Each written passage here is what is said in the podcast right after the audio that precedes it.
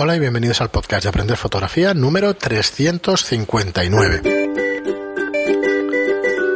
Hola, soy Fran Valverde y como siempre me acompaña Pera la Regular. Hola, ¿qué tal? Muy bueno, espera. Eh, tenemos un comentario por ahí de que eh, cuántos cursos y alumnos y tal llevas. Ah, sí. Ahora ya como es online hay miles de visualizaciones de, y además literalmente. Sí. literalmente miles de Sí, visualizaciones bueno, de los dejamos cursos. de contar hace tiempo. Eh, cientos de alumnos y sí, dejamos de contar hace bastante tiempo. Ya parece mentira lo que se hace el grupo, ni me acuerdo de los números. Más de 1500 alumnos, decíamos. Mm. Yo porque lo tengo en mi web, pero claro, como mi web no la actualizo desde hace más de un año. Pues nada, recordaros de nuevo que nos financiamos gracias a nuestros cursos online en, apren- eh, online en aprenderfotografía.online. Ya disponéis de hoy, de hecho saldrá el nuevo curso de cómo manejar mi fotómetro o tu fotómetro. Conocer el fotómetro. Ajá. El día 1 y el día 1 y el día 15 rigurosamente cada mes pues tenéis un curso nuevo de 10 lecciones. El próximo será el día 15, el de bodegón, bodegón de botellas, que grabaremos la semana que viene nosotros, o sea que lo tenéis ahí en, en breve. Y bueno, y, oye, eh, decidnos qué más cursos, tenemos lista ¿eh? de, de cursos, no nos vamos a quedar sin ellos en, en mucho, mucho tiempo, pero bueno, si nos podéis decir y aconsejar el, el que más os interese. Bueno, pues- cada pues uno mejor. supongo que tendrá alguna preferencia. Ya hicimos una encuesta en Telegram. Sí. Aprovecho para deciros que tenemos un canal de Telegram y que os suscribáis a él si os interesa la fotografía, porque se dicen cosas bastante interesantes. Y de vez en cuando sale algún flame. ¿Sabes lo que es un flame? Sí, sí, ya me las he explicado varias veces. Ay, sí que sé, no me acuerdo ya. Si te lo he dicho, alguna discusión y alguna cosa, pero bueno, es normal, ¿no? Donde hay un grupo de gente y eso. Pero al final eh, es muy rara la vez, por no decir ninguna, que se haya salido de, Y el siguiente, entonces, según esto, sería sesión de moda otra vez. El de moda catálogo yo estoy deseando hacerlo porque yo lo vi en directo en uno de los cursos físicos que hicimos y ya sabes que me gustó mucho. Lo que pasa es que... esas eh, dos horas que Pero, estuviste pero hablando fíjate, ¿eh? el de moda catálogo ya está muy es el único que, que tiene un público como muy profesional, o sea, es más... Sí, pero sinceramente, eh, creedme que yo lo he visto. O sea, no, no- ahora no quiero dármelas de nada, pero a veces no viendo las cosas no sabes muy bien el contenido, pero, Mm. pero es que cuando dices, bueno, qué chorrada, ¿no? Si viene una modelo y se cambia de ropa, yo solo tengo que encuadrar bien y ya está. Pues no. Mm, bueno, no, no sí es tan y no. directo. O sea, es una cosa bastante sencilla, son todos pasos muy sencillas y muy cortitos, pero si los haces todos bien, te- es que te ahorras cientos de horas. Mm. Entonces, a mí me gustó mucho. La verdad es que sería uno de los que yo recomendaría de hacer. eh, de hacer. Eh, y bueno, y nada más. Hoy tenemos algunas preguntas más de iBox con algún tema bastante interesante. Eh, sobre todo, hay varias preguntas, no solo esta. Empezamos por Clinchy Food, que nos dice: ¿Una 5D Mark III también puede hacer medición de la media que dices al final del audio? A ver, a ver, un momento. Entonces, está bien Vamos que aclaremos, que aclaremos aclarar esto. temas, ¿vale? Eh, una, todas las cámaras hacen medición media, todas. Aunque- incluso en la puntual. eso, aunque utilicemos Cogéis la puntual, que son 5 grados, 10 grados, 20 grados, depende de la cámara y depende también del objetivo, por supuesto. Eh, ahí va a hacer una media. Dentro de esos grados va a hacer la O sea, media. no es un píxel, no es solo un píxel el que hace, el- obtiene una medición, no, hace una media de todo esto. Si usáis eh, promediada, ¿eh? es un promedio de una zona mayor. Eh, si usáis matricial o usáis es es evaluativa, pues también es un promedio. Siempre hay un promedio. Si usáis un fotómetro, hay un promedio, porque hay una esfera difusora. ¿Mm? Y coge tanto la luz que incide recta como la que viene por Esto, de hecho, lo verán súper Lo verán en el curso. sí. Eh, Si cerramos, eh, por ejemplo, cerramos la, la esfera difusora del fotómetro, pues ¿qué hace? Pues coge solo la que entra en línea recta, pero hará, en este caso, en la luz una media es muy difícil, ¿no? Si lo enfocamos hacia la luz, evidentemente. Pero siempre va a hacer una media, ¿eh? Siempre. Lo que yo explicaba es la medición multipuntual. Quiere decir que yo mido en varios sitios, me aparecen diferentes rayitas en el exposímetro de las zonas que he medido, pero él me da una media. Sí, es otra cosa. ¿Vale? Que es otra cosa. Es, por ejemplo, si yo mido a un motivo que en el lado de sombra y en el lado de, luz, en el lado de luz me dará más 2 y en el de sombra menos 1, por ejemplo, pues la media es más 1. Más 2, menos 1, pues más 1. Esa es la media. Claro, ahí lo que le falta pues es el criterio del fotógrafo. a la Claro, hora de hacer la foto y ya está. Que es por eso ¿Para tenemos qué que sirve la claro. medición multipuntual? Sobre todo para tener claro cuál es el rango dinámico de una escena. Si yo mido en una zona muy luminosa y mido en una zona muy oscura y veo que hay más de 10 pasos de distancia, o sea, uno que es no me más cabe. 5, el otro es menos 5, pues oye, ahí voy justico, que lo sepa. Cosa muy difícil y muy rara. Otra pregunta bastante habitual de los cursos, eh, ahora que estamos con este tema, es eh, que siempre es recurrente y es lo que más cuesta y tal, era la que comentábamos antes. Pero ¿dónde de medir? Si da igual, mientras entiendas la medición y A lo que estás midiendo, da exactamente igual. Da lo mismo donde midas.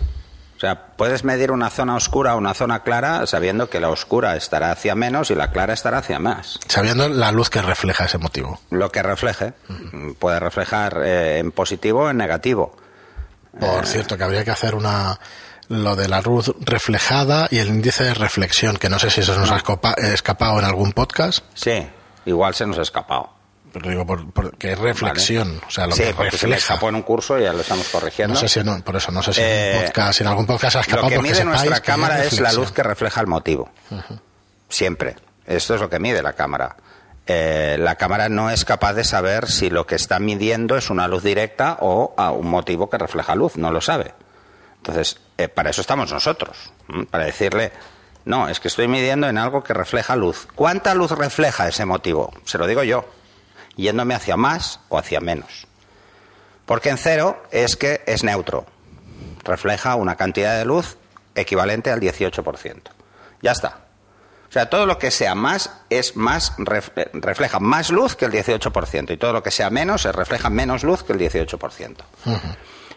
¿Cuánto es la desviación? Poca, porque hablamos de tercios de paso, no podemos ir a, mili- a, a porcentajes justos, ¿no? De, de- no un 0,5 más, no, no podemos, porque tenemos pasos y los pasos divididos en tercios. Y un paso es el doble, Sí. o la mitad, hacia más o hacia menos. Muy bien, y luego nos dice también Clinchy Food, que esta, esta semana lleva cuatro o cinco preguntas, nos dice, ¿cómo va la fórmula de la gravedad a la- en la cascada? Dices 10 metros por segundo, No, 9,8. bueno, efectivamente, pero bueno, dice, Vale. dices 10 metros por segundo, a 2 metros, un cuarto de segundo, gracias por todo. Bueno, hay que calcularlo, no sé. Se me la- muy malas. Si no hay aceleración o es varía, es- varía. La, la gravedad depende también de la masa, nos ayuda. Evidentemente, es- este es el ejemplo este un poco absurdo, ¿no? De ¿qué, qué pesa más? ¿Un kilo de hierro o un kilo de paja? No, pesar pesa lo mismo. Pesar pesa lo mismo. Eh, ¿Cuál cae más rápido? Depende de la resistencia del aire. Depende de la resistencia al aire que haga, de tal, evidentemente. Entonces, un kilo de paja es más grande, por lo tanto, probablemente caiga más sí. despacio. Más despacio, sí, pero porque hace más resistencia. Pero otra sí, cosa sí. es el concepto de gravedad, o sea, no vamos a entrar en física, pero otra cosa es el concepto de gravedad, y la gravedad son 9,8 metros por segundo, es una unidad, Mm. es, es una cantidad fija, no, no, ¿vale? Pero no hablamos de esto. No, pero es un cálculo simple, ¿eh? Es como cuando tú coges a alguien que salta, la aceleración Claro, está en el 10 salto, metros pero un la segundo, 2 va metros un cuarto de segundo. Si haces que dos personas salten, lo que puede variar es cuánto de alto saltan, pero no la velocidad en la que caen. Sí, sí, eso es ¿vale? Porque mm, si la masa es similar, van a caer igual. Entonces, eh, eso Es no, hace falta entre cinco, ponerse ¿no? con la calculadora a ver cómo cae de rápido el agua. Es un concepto relativamente sencillo verlo. Y de Pero- un segundo en caer 10 metros. 2 metros, pues un quinto de segundo. Entonces, ¿cuánto quiero que quede efecto seda? Pero bueno, a ver, Pues yo creo que lo ma- que querías cuanto decir... más tiempo le dé, más. Claro, es lo que querías decir es que puedes hacer un aproximado sin hacerte grandes Exacto, cálculos exacto. No tienes por qué hacer cálculos ni, ni bueno, pues entender con de un, física. con un para hacer quinto de segundo ya te va a quedar suavizada. Y a partir de ahí, pues... Bueno, de- lo que va hecho, a pasar de- es que eh, si, si son 9,8 metros por segundo y la caída Tarda un segundo. es un 10 segundo, 10 metros, es que la cascada mide 10 metros. O sea, es que es así. ¿Qué va a pasar si yo lo pongo a un segundo? Es que la gota que cae en el primer metro La vas a ir voy a coger hasta el último. Claro. Entonces seguro que queda una línea. Sí. Si fuera solo una gota. Sí. Como son muchas gotas, pues son muchas líneas. Como son muchas líneas, pues el efecto es mayor. Sí, igual en dos segundos pues te queda estupendamente. Sí, pero esto os lo decía sobre todo para que no hagáis el inverso. Es más, si hay 10 metros y tardaría un segundo, eh, que disparéis más rápido de un segundo. Porque entonces no, va a No quedar vas a el efecto seda. aire. Pero solo es por esto, ¿eh? no, no porque tengáis que hacer fórmulas. ¿eh? Es solo una aproximación. Luego nos pregunta qué es iluminar con un Ricardo, entre comillas, que dices de las fotos del programa de Buenafuente. ¿Un Ricardo? Yo no era consciente de que Un lo ring llamado. flash. Eso. ¿Un Ricardo? Un ring flash. Un ring flash, no un Ricardo. Yo te lo pongo aquí también las notas del programa. un ring flash. Un Ricardo. Ostras. A mí me ha no, sorprendido claro, lo he como leído. tenemos ceferinos, Claro.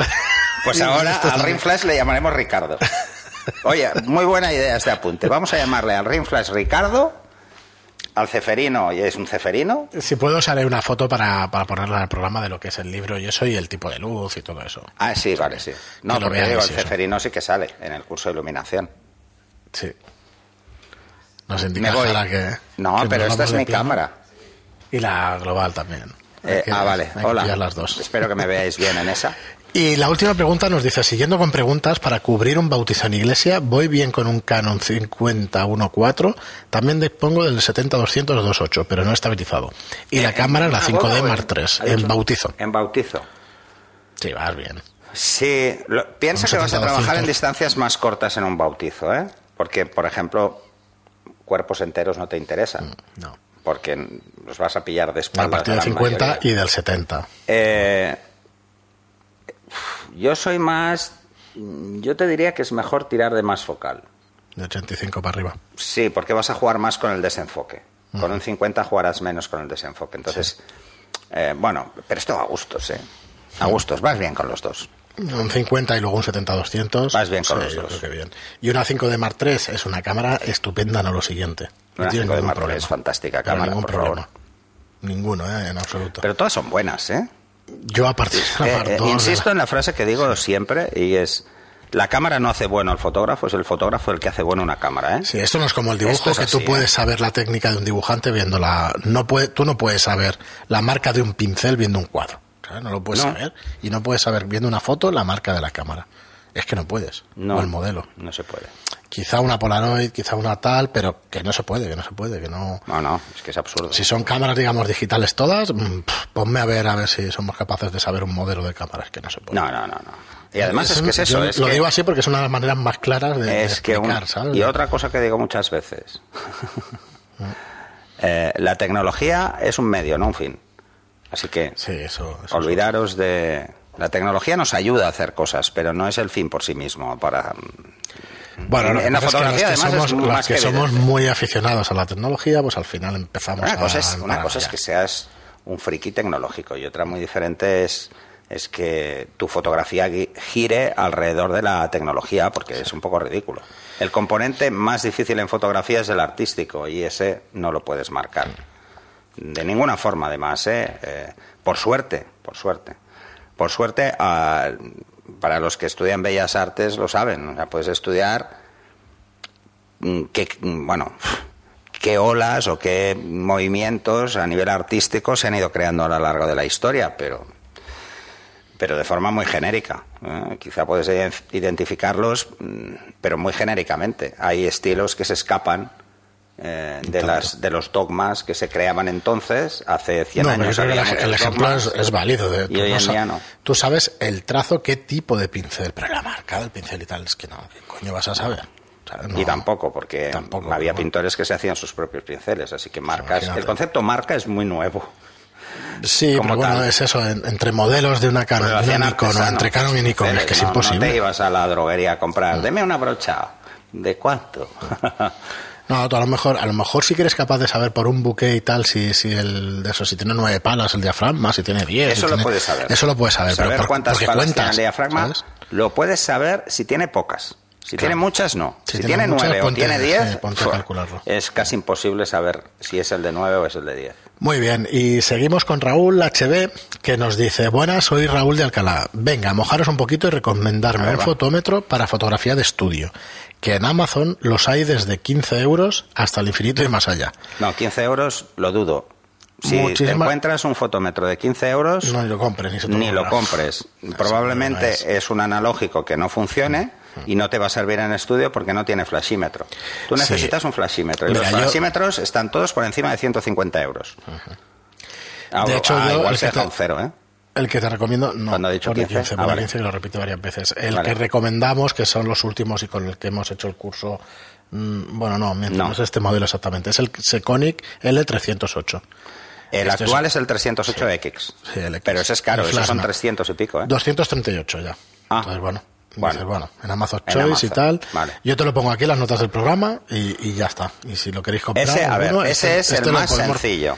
Sí, pero este es más que Pero este es, decente. sí, pero el 308X tam- tiene funciones de cine, que si tú no las quieres, Igual con el estás otro. pagando de más. El ejemplo, 308S no es con funciones de cine, es el clásico, el antiguo, el más antiguo, Sí, el que S, estaba el sobre S. los 120 euros, 100 euros, pero mm, no Pues sé ni si se fabrica. Está a 400 euros. Este son 400, el otro, el X. El X No, el X caro. son 238. No, no, no, no. El S, El S, 400 euros.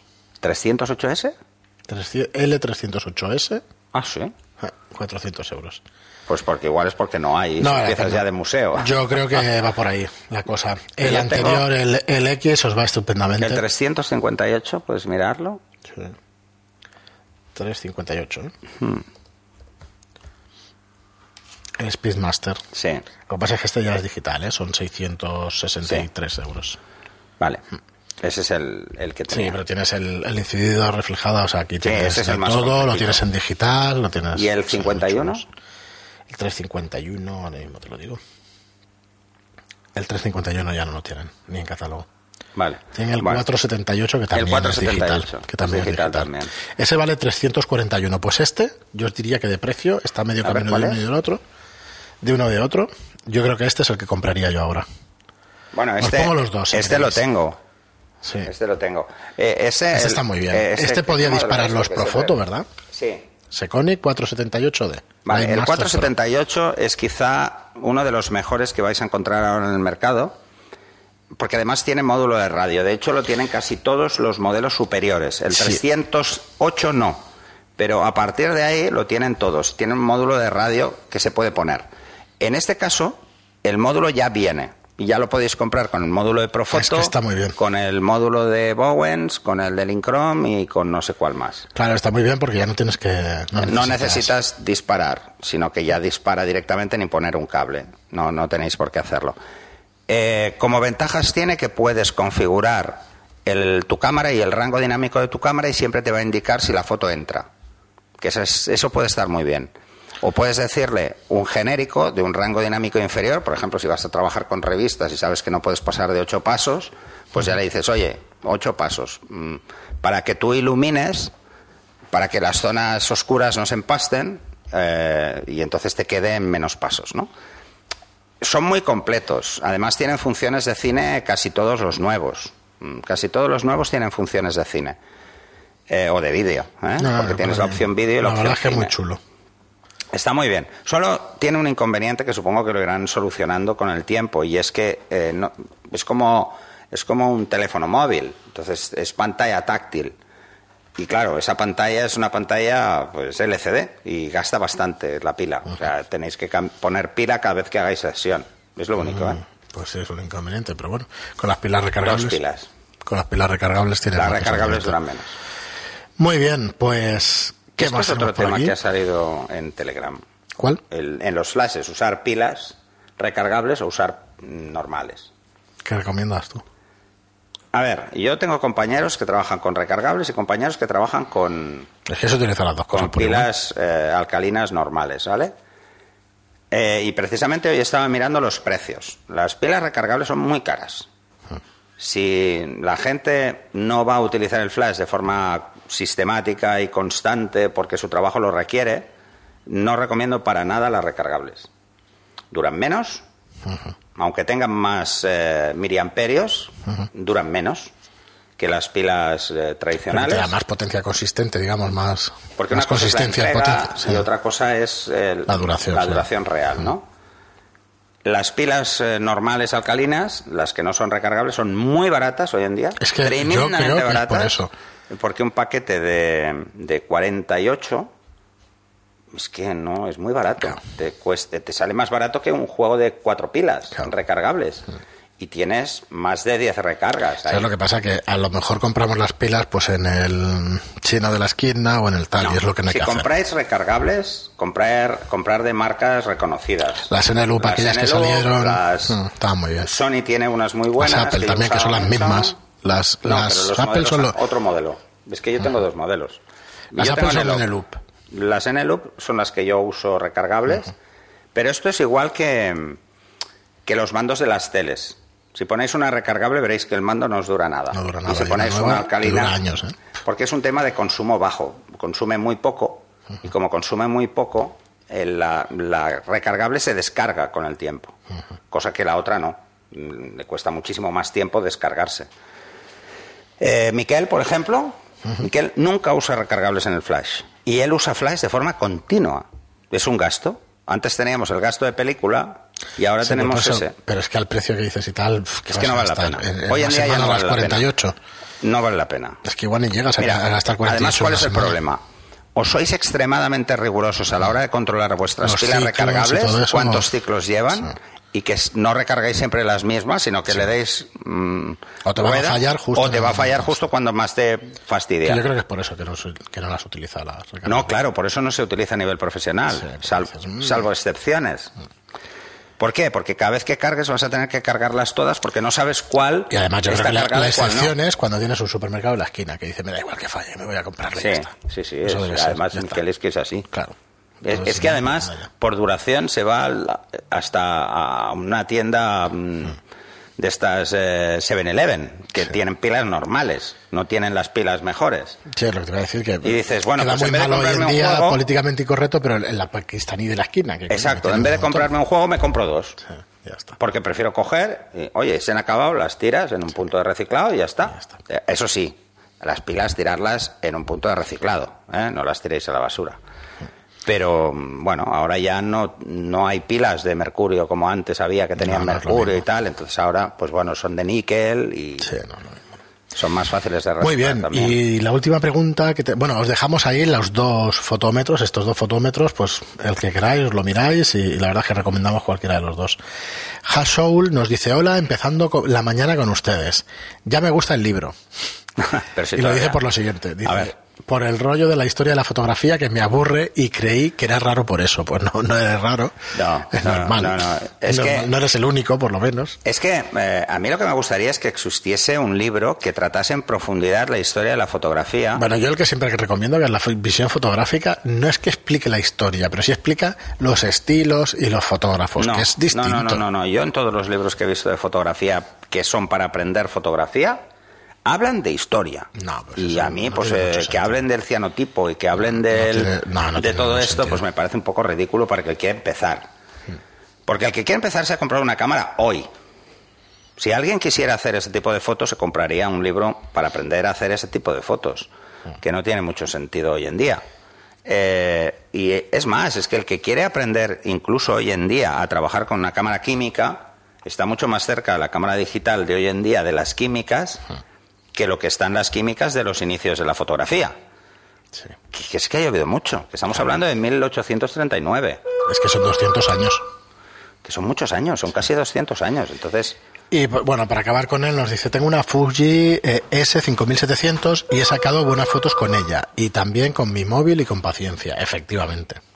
Porque al final el fotógrafo, Pero- como dices siempre. pero es que... mm, Nosotros no, no hemos propugnado. De hecho, si de algo peca nuestro podcast es de no meternos con las últimas tecnologías. Y, y si tenemos algunos oyentes menos, precisamente es por eso, porque nunca vamos a la última, Pero a ver, nunca a ver, estamos en el pero- último modelo. Pero al tanto, eh, vamos a dejar claro una cosa. ¿Dónde está la diferencia? ¿Dónde está la diferencia? O sea, Sí, es que no. ¿hace mejores fotos o peores fotos? Depende de para qué. Si yo voy a hacer fotos que voy a enviar por móvil, no voy a ver la diferencia entre, prácticamente, entre una cámara y otra. No, a ver, Voy a ver muy de, poca. de calidad de luz, de tal y de lo que sea. De, de una Yo si hago fotos con mi móvil, y eso que es bastante nuevo, te puedo garantizar que cuando me lo compré pensaba que las fotos eran cojonudas y eh, no, no lo son, porque necesitan muchísima luz los móviles para hacer buenas fotos, igual que las cámaras, exactamente igual. Y con el móvil, a ver, por favor, un flash que es un LED no va a dar luz. Sí, sí, es que no. Quitároslo de la cabeza, eso no es luz. Fijaros que está mucho rato encendido, ¿eh? Con lo que es más fácil que trepide incluso. No, ni tampoco tiene el agarre bueno para hacer fotos. No, yo la, la El móvil. linterna del móvil es linterna, no es flash, es una linterna LED. Como linternas sí que van de coña. Va ¿eh? de coña, O sea, es una maravilla. Lo que se debe haber notado es un montón, es En la bajada de venta sí. de velas y linternas, Sí, desde pues que sí. hay móviles. ¿eh? Pues. Porque, No es coña, no es coña, seguro. bueno, eh, claro, los más jóvenes no lo sabrán, pero los que ya tenemos una edad, antes se iba la luz mucho. Mm. Sí, cada dos por tres. Y ahora no se va. Si se va es una vez al año y, No, y y- mucho, y, uy, tirando y- mucho. y tienes que mirar que seguro que ha saltado el magneto térmico, no, no ha sido general. O ha sido algún error, eso sí. Sí, de sí, instalación interna. o porque sea. una cosa que, que Bueno, te ha pasado pero- de la potencia contratada, Pues- pero hoy en día... Hasta aquí el programa de hoy, porque este sí que no lo hemos podido. No, no ha habido, No, no no ha habido corte, martillo. podríamos hacer un corte. No ha habido martillo nada, o sea que las cámaras están a puntito, A puntito. de parar. Gracias a todos por estar ahí, como os digo siempre, como os decimos siempre. Gracias por vuestras reseñas de 5 estrellas en iTunes, por vuestros me gusta, por las suscripciones en YouTube. Ahora tengo que ampliarlo, pero no, bueno, y si algo no queda que claro, las preguntas y tal, oye, lanzarlas otra vez, no pasa nada. sí, ¿eh? volverlas, que ya sabéis que bueno. mm, eh, Además, es lo que nos todas, también. no, no, sí. No filtramos porque queden mejor en los programas, somos así. Muchas gracias y hasta el próximo programa. Hasta el siguiente.